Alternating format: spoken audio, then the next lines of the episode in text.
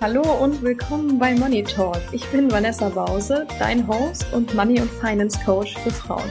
Ich unterstütze Frauen in ihren 20ern und 30ern mit meinen Mentorings dabei, ihre Finanzen heute in den Griff zu bekommen, damit sie selbstsicher in ihre finanzielle Zukunft investieren und unabhängig werden können.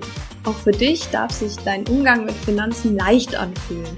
Also lass uns direkt loslegen und in die neue Folge reinspringen.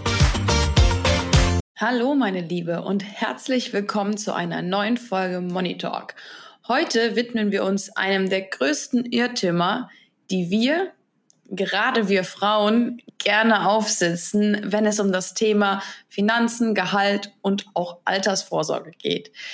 Es geht um den Glaubenssatz, dass wenn man ein durchschnittliches oder sogar überdurchschnittliches monatliches Gehalt verdient, man ja automatisch vor der Altersarmut geschützt wäre. Dieser Glaubenssatz ist leider so falsch, wie er nur sein könnte. Und das hat sogar mehrere Gründe, für die du zum Großteil auch überhaupt nichts kannst. Aber deren Lösung kannst du sehr wohl beeinflussen. Und das solltest du auch unbedingt. Okay, dann fangen wir doch mit den Gründen an, warum ein gutes oder auch sehr gutes Gehalt dich nicht vor der Altersarmut schützen wird. Vor allem nicht als Frau. Dann fangen wir doch erstmal mit dem durchschnittlichen Einkommen der Deutschen an, damit man das überhaupt vergleichen kann. Also das durchschnittliche Einkommen der Deutschen im Vollzeitjob beträgt 3.975 Euro brutto. Diese Zahl ist wirklich nur der Anteil der Menschen, die im Vollzeitjob arbeiten, weil sich alles andere nicht so gut vergleichen lässt. Ja, es ist eigentlich, wenn man sich diese Menge an Geld anschaut, ganz schön viel. Es ist eine Stange Geld, weil etwa 2500 Euro davon am Ende wirklich netto übrig bleiben. Das hängt ein bisschen von der Steuerklasse ab und ob du Kirchenmitglied bist oder nicht. Aber so Pi mal Daumen, 2500 Euro bleiben netto übrig. Dein Bruttogehalt kann natürlich auch darüber oder auch darunter liegen, je nachdem, wie lange du schon arbeitest und vor allem auch in welcher Branche du tätig bist. Da gibt es welche, die natürlich deutlich mehr bezahlen als andere. Und vor allen Dingen auch, wenn es ein tarifgeführtes Unternehmen ist oder ein tarifgebundenes Unternehmen, dann wirst du in der Regel ein höheres Bruttogehalt haben. Okay, nehmen wir trotzdem das durchschnittliche Gehalt her. Und zwar werden davon 9,3 Prozent in die Rentenversicherung eingezahlt. Von dir und auch nochmal den gleichen Betrag, auch nochmal 9,3 Prozent von deinem Arbeitgeber. Also jeweils etwa 370 Euro auf die 3.975 Euro Durchschnittsgehalt bezogen. Wenn du jetzt zu den Sozialversicherungen noch mehr erfahren willst, dann hör unbedingt in die Podcast-Folge Nummer 19 rein. Dort habe ich das detailliert schon mal aufgeführt, was die ganzen Sozialversicherungen sind, welche wichtig sind, was du machen kannst, wo du Wahlmöglichkeiten hast und so weiter. Darauf möchte ich jetzt hier nicht noch weiter eingehen. Aber 370 Euro pro Monat an Rentenvorsorge oder an Altersvorsorge, die in die gesetzliche Rentenkasse eingezahlt wird, von dir und auch nochmal vom Arbeitgeber. Das heißt, in der Summe sind es 740 Euro pro Monat das klingt erstmal verdammt viel. Vor allen Dingen, wenn du diesen Betrag bis zu deinem Renteneintritt zahlst, also maximal 45 Jahre lang und tendenziell mit steigendem Gehalt zahlst du ja dann sogar mehr. Das ist natürlich gedeckelt auf irgendeinem, auf, auf einer bestimmten Höhe, aber prinzipiell ist das der Durchschnitt, den ein Arbeitnehmer am Ende seines Lebens verdient oder beziehungsweise, aber das ist der Durchschnitt, der bezahlt wird. Also natürlich, wenn du anfängst zu arbeiten, kannst du weniger Geld verdienen. Vielleicht verdienst du weniger, vielleicht verdienst du auch direkt schon mehr oder genauso viel. Und je länger du arbeitest, desto höher wird dein Gehalt sein. Also wirst du auch tendenziell mehr einbezahlen. Ja, aber warum reichen denn diese 700 Euro, die im Monat da eingezahlt werden von dir und deinem Arbeitgeber, nicht für das Auskommen in deiner Rente.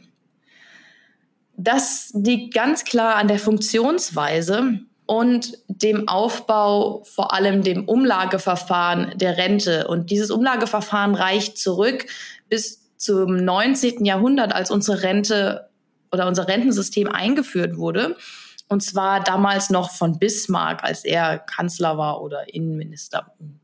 Also schon sehr, sehr lange, 1880, wenn ich mich richtig erinnere. Das Problem ist allerdings, dass das damals eine ganz andere Gesellschaftsstruktur hatte. Und zwar ist das Prinzip der Rente, dass du einen Be deinen Beitrag bezahlst jeden Monat und zwar nicht für deinen eigenen Rententopf. Das heißt, du zahlst nicht das ein und dein Geld ein und am Ende deines Arbeitslebens kriegst du aus diesem Topf dein Geld wieder raus. Nein, du zahlst den, deinen Beitrag, deinen gesetzlichen Rentenbeitrag ein und bezahlst damit die Renten der jetzigen Rentner, also die jetzt gerade aktuell im Rentenalter sind und Rente beziehen. Und das ist dieses Umlageverfahren. Das hatte natürlich damals, als Bismarck das eingeführt hatte, relativ gut funktioniert, weil auf die Anzahl der arbeitenden Bevölkerung sind nur relativ wenige Rentner gekommen. Das heißt, oft haben es die Arbeitnehmer gar nicht erst bis ins Renteneintrittsalter geschafft, weil die Arbeit so, Arbeit so hart war, die generell die Lebenserwartung nicht so hoch war und dafür dann das Renteneintrittsalter schon relativ alt war. Und wenn sie es ins Renteneintrittsalter geschafft haben, dann haben sie oft nicht so lange Rente bezogen. Ja, manchmal nur wenige Monate oder wenige Jahre, bis sie dann sterben. Und gleichzeitig, das geht ja mit der Aussage gerade einher, hatte die Bevölkerung früher eine Pyramidenform. Das heißt, es gab viel, viel, viel mehr junge Menschen als alte, also auch mehr Einzahler, deutlich mehr Einzahler als Bezieher. Und dieses Prinzip, wo das Umlageverfahren da ja auch herkommt, das hat sich seitdem nicht allzu viel geändert. Natürlich in bestimmten Aspekten schon, aber vom Grundprinzip her ist es immer noch dieses System, das damals von Bismarck eingeführt wurde. Das große Problem ist allerdings, dass unsere Bevölkerungsstruktur immer mehr aussieht wie ein Baum statt wie eine Pyramide. Das heißt, man hat unten einen vergleichsweise dünnen Stamm an relativ gleichmäßig oder gleich viele Menschen in allen Altersstrukturen. Und dann gibt es einen riesigen Baum oder eine riesige Krone des Baums oben drüber, was im Moment die Boomer-Generation darstellt und die ganzen, in Anführungsstrichen, alten Leute. Und die gehen jetzt alle in Rente. Ja, das heißt, wir haben mittlerweile weniger Einzahler die einen Rentner finanzieren. Das heißt, das Verhältnis von der Menge an Einzahlern oder jetzt, jetzt jetzige arbeitende Generation zu Bezieher verändert sich. Und dafür müssen immer mehr, immer mehr weniger Einzahler zahlen für einen einzigen Bezieher. Das heißt, die Rente lastet immer auf immer wenigeren Schultern, wenn man es so will. Und die Boomer-Generation, das ist die Nachkriegsgeneration, die Mitte, Ende der 60er Jahre geboren wurde, also wahrscheinlich zum Großteil unsere Eltern, die sind entweder teilweise schon in Rente gegangen oder sie gehen in den nächsten Jahren in Rente. Die geburtenstärksten Jahrgänge sind, glaube ich, 1964, 65 und die gehen in den nächsten Jahren in Rente. Das heißt, diese gleiche Menge an Geld, die durch die Einzahler reinkommt, muss auf noch mehr Rentner verteilt werden und es werden tendenziell immer mehr. Und dann kommt noch dazu, dass wir auch immer älter werden. Zu Bismarcks Zeiten haben die Leute nicht so lange gelebt. Ja, die gesundheitliche Versorgung war allgemein schlechter. Man hatte generell einfach nicht so eine hohe Lebenserwartung. Man hat sehr viel gearbeitet. Und heute medizinisch sind wir so weit over the top. Ja, wir haben unglaublich viel Fortschritte seitdem gemacht und die Lebenserwartung ist einfach deutlich länger, so dass die Leute 15, 20, teilweise 25 Jahre in diesem Rentensystem drin sind. Dafür war das nicht ausgelegt. Die Folge davon ist, dass das System jetzt schon nicht wirklich mehr funktioniert, weil es jetzt schon massiv mit Milliarden jährlich an Steuergeldern zusätzlich gestützt wird. Sonst wäre es längst kollabiert. Und die Folge davon ist wiederum, dass die Beiträge tendenziell höher werden und gleichzeitig die ausgezahlten Beträge an die Rentner niedriger werden, also die Beiträge, die du als Arbeitnehmer zahlst, prozentual von deinem Gehalt. Und das ist dann der Begriff von dem Rentenniveau. Ja, die, das Rentenniveau wird am Durchschnittsgehalt der Deutschen gemessen. Das heißt, verdienst du das durchschnittliche Jahresgehalt, dann bekommst du einen vollen Rentenpunkt. Verdienst du mehr, bekommst du prozentual mehr Rentenpunkte, maximal zwei Stück pro Jahr. Verdienst du weniger, dann erhältst du auch weniger als einen vollen Rentenpunkt. So. Und diese Punkte sammelst du über dein gesamtes Arbeitsleben hinweg. Und der Wert eines Punktes, also in Euro, wird jedes Jahr neu bestimmt und auch an die Inflation angepasst. Deshalb gibt es auch in regelmäßigen Abständen Rentensteigerungen, weil ein Rentenpunkt dann angepasst wird. Also der Wert eines Rentenpunkts. So, und das Rentenniveau also der Wert von einem Rentenpunkt im Verhältnis zum Durchschnittsgehalt aller Arbeitnehmer liegt aktuell bei 48 Prozent. Das bedeutet jetzt nicht, dass du am Ende von deinem Arbeitsleben noch, sobald du in die Rente eintrittst, 48 Prozent deines letzten Bruttogehaltes ausgezahlt bekommst. Nein, das bezieht sich auf das Durchschnittsgehalt aller Arbeitnehmer, die jedes Jahr exakt einen Rentenpunkt gesammelt haben und das exakt 45 Jahre lang, also 45 Arbeitsjahre lang, die dann quasi 45 Rentenpunkte gesammelt haben. Und darauf bezieht sich das Rentenniveau. Dein persönliches Rentenniveau kann ganz anders aussehen. Aktuell liegt es bei 48 Prozent. Das ist weniger als die Hälfte. Ja, im Jahr 2000 waren es übrigens noch 53 Prozent. Und es gibt diese sogenannte Haltelinie, das heißt, man hält es bis 2025 auf 48 Prozent. Und wie sich das danach entwickelt, das muss die Bundesregierung entscheiden. Ja, da braucht es auf jeden Fall auch eine Reform, weil das so ja schon nicht mehr so gut funktioniert. Was dir diese 48 Prozent aber auf jeden Fall sagen sollten, ist, dass du bei Renteneintritt auf jeden Fall deutlich weniger Geld netto ausgezahlt bekommst, als du vorher verdient hast. Im Zweifelsfall liegt dein persönliches Rentenniveau noch unter den 48 Prozent. Oder es liegt darüber, wenn du deutlich mehr verdient hast. Das ist individuell und hängt an, von der Anzahl deiner Rentenpunkte ab, die du gesammelt hast in deinem Leben. Generell sagt man allerdings, dass wenn du deinen Lebensstandard in der Rente halten möchtest, braucht man etwa 70 bis 80 Prozent des letzten Nettogehaltes im Durchschnitt. Auch das kann wieder individuell anders sein, aber das ist so ein Richtwert, der für die meisten Menschen gilt.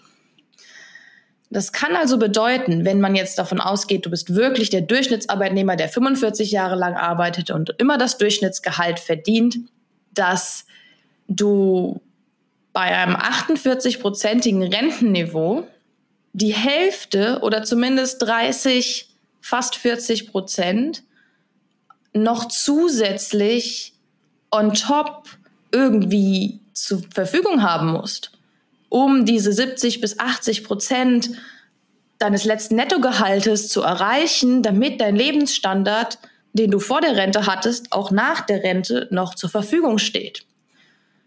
Das ist verdammt viel Geld. Kann man eigentlich nur sagen, uff. Ja, und dann, dann kommt noch dazu, dass diese dass wenn man jetzt wieder das genaue Durchschnitt, den genauen Durchschnitt nimmt und die 48 Prozent vom letzten Nettogehalt oder vom letzten Bruttogehalt ähm, nutzt, die musst du ja noch versteuern.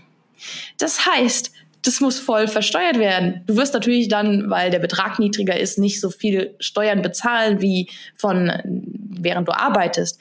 Aber das ist noch nicht das Ende. Du musst es versteuern, du zahlst davon auch noch deine Krankenversicherung etc., was ja bei deinem sonstigen Bruttogehalt ja auch schon oder Nettogehalt ja auch schon abgezogen wird automatisch. Aber das musst du alles noch davon zahlen.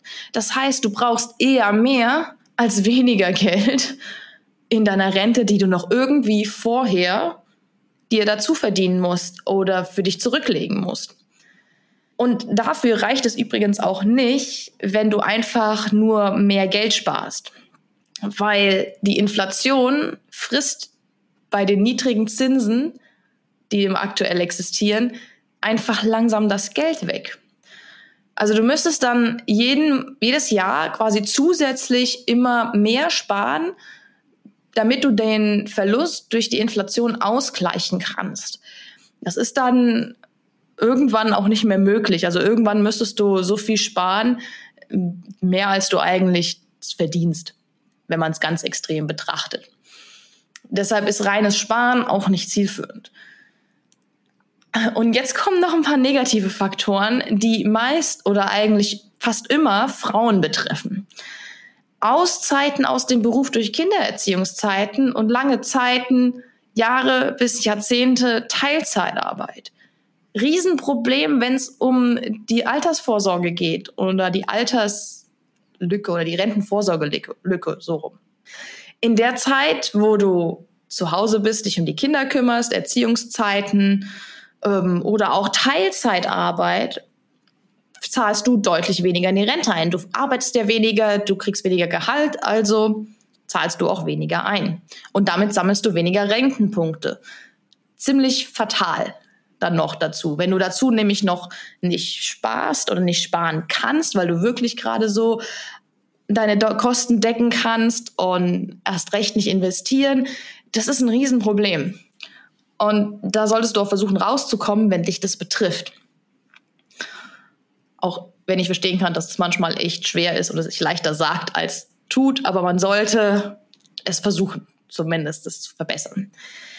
Und nicht jede Frau kann halt auch dieses mögliche, dieses Defizit wieder rausholen. Ja, manche können das. Das hängt aber auch stark davon ab, wie viel du dann verdienst, wenn du arbeitest. Und dann gibt es sogar einen Begriff dafür, der sich, weil es sich halt hauptsächlich auf Frauen bezieht und weil es auch oft oder fast immer mit äh, Mutterschaft zusammenhängt, deshalb bezeichnet man das auch als Motherhood Lifetime Penalty. Also quasi eine lebenslange Strafe, die Frauen dadurch aufgebürdet wird, weil sie Mutter geworden sind. Und es gibt auch gerade eine aktuelle Studie darüber, wie groß diese Strafe in den OECD-Staaten ist. Und die vergleicht es. Und zwar im Prozent, wie viel weniger Rente Frauen als Männer bekommen.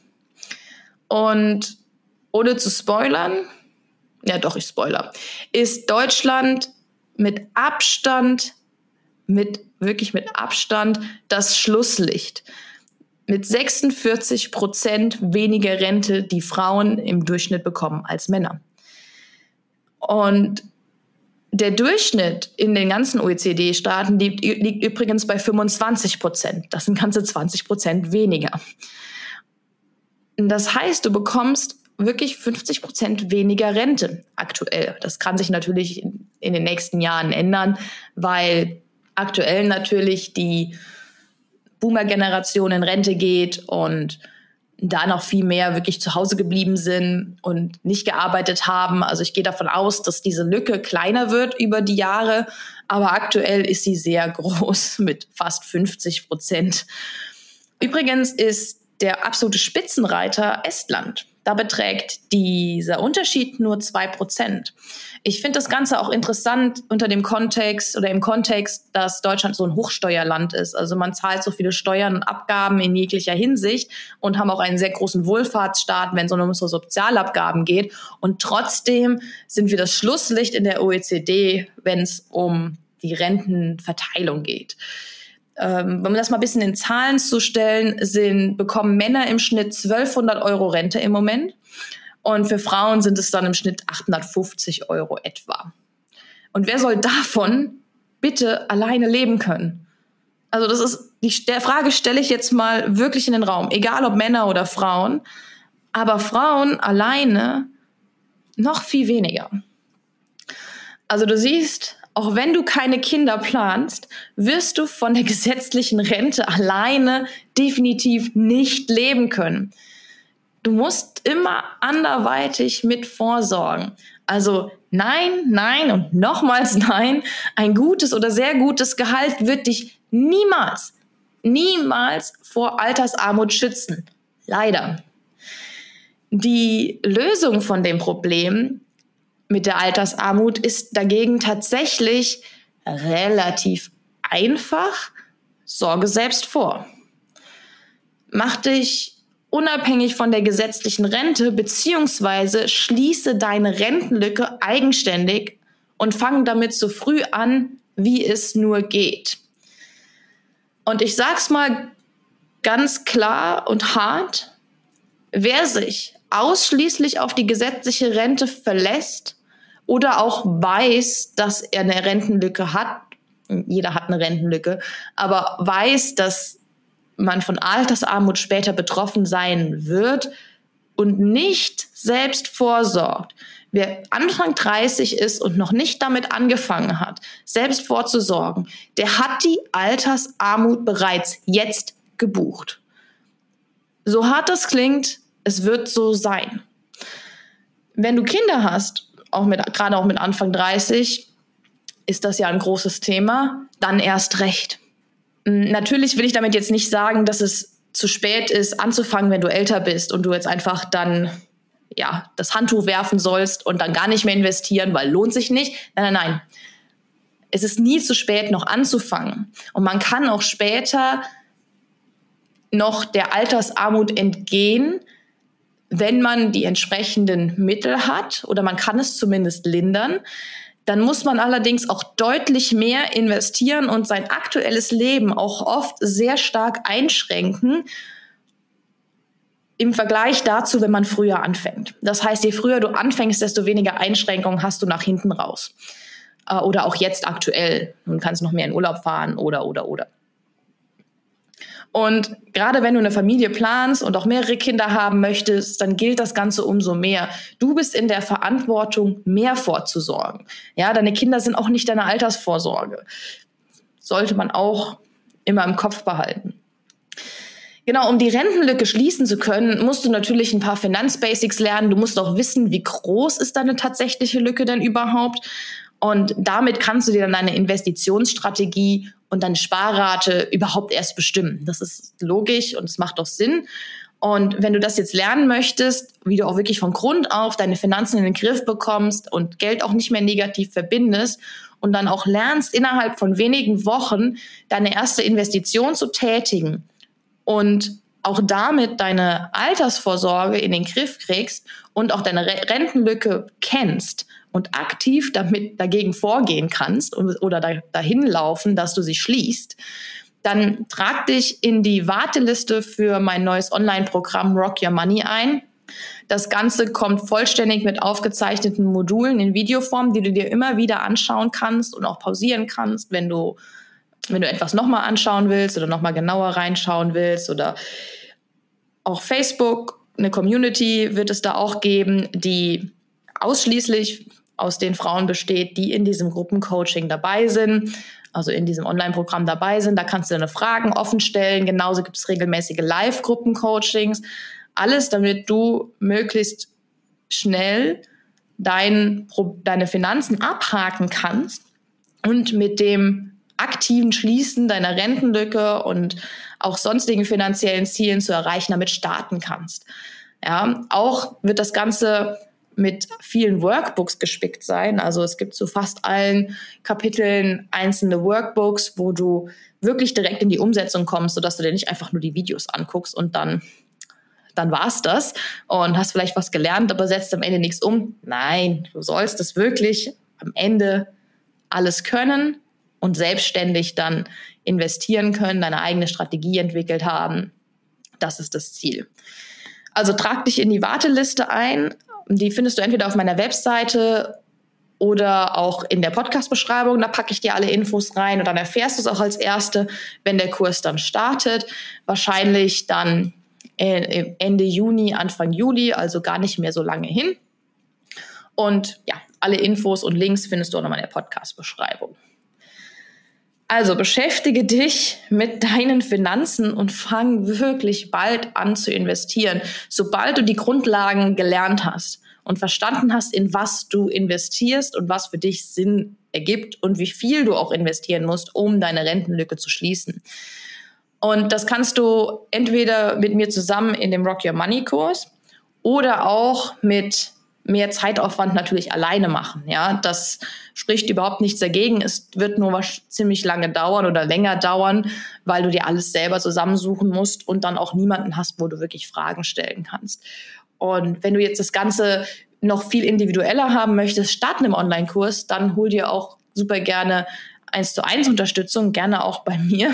Ähm, und zwar, dann können wir ganz individuell auf deine Situation, deine Sachen eingehen, uns die Sachen genau angucken und dann können wir da für dich die passenden Lösungen finden. Dazu schreib mir unglaublich gerne eine E-Mail at support at vanessabause.de oder auch eine Nachricht bei Instagram. Ähm, ich heiße da vanessa.money-Mentorin. Auch das findest du alles in der Podcast-Beschreibung. Und dann können wir gemeinsam an deinen individuellen Finanzzielen arbeiten. So, und ich freue mich, dass du auch heute hier wieder dabei warst. Und wenn dir die Folge gefallen hat oder du auch was mitgenommen hast aus der Folge, dann schreib mir doch super gerne eine 5-Sterne-Bewertung bei Spotify oder Apple Podcasts und abonniere den Podcast, dann verpasst du auch keine Folge mehr. Ansonsten wünsche ich dir eine schöne Woche und bis nächsten Montag. Bis dann.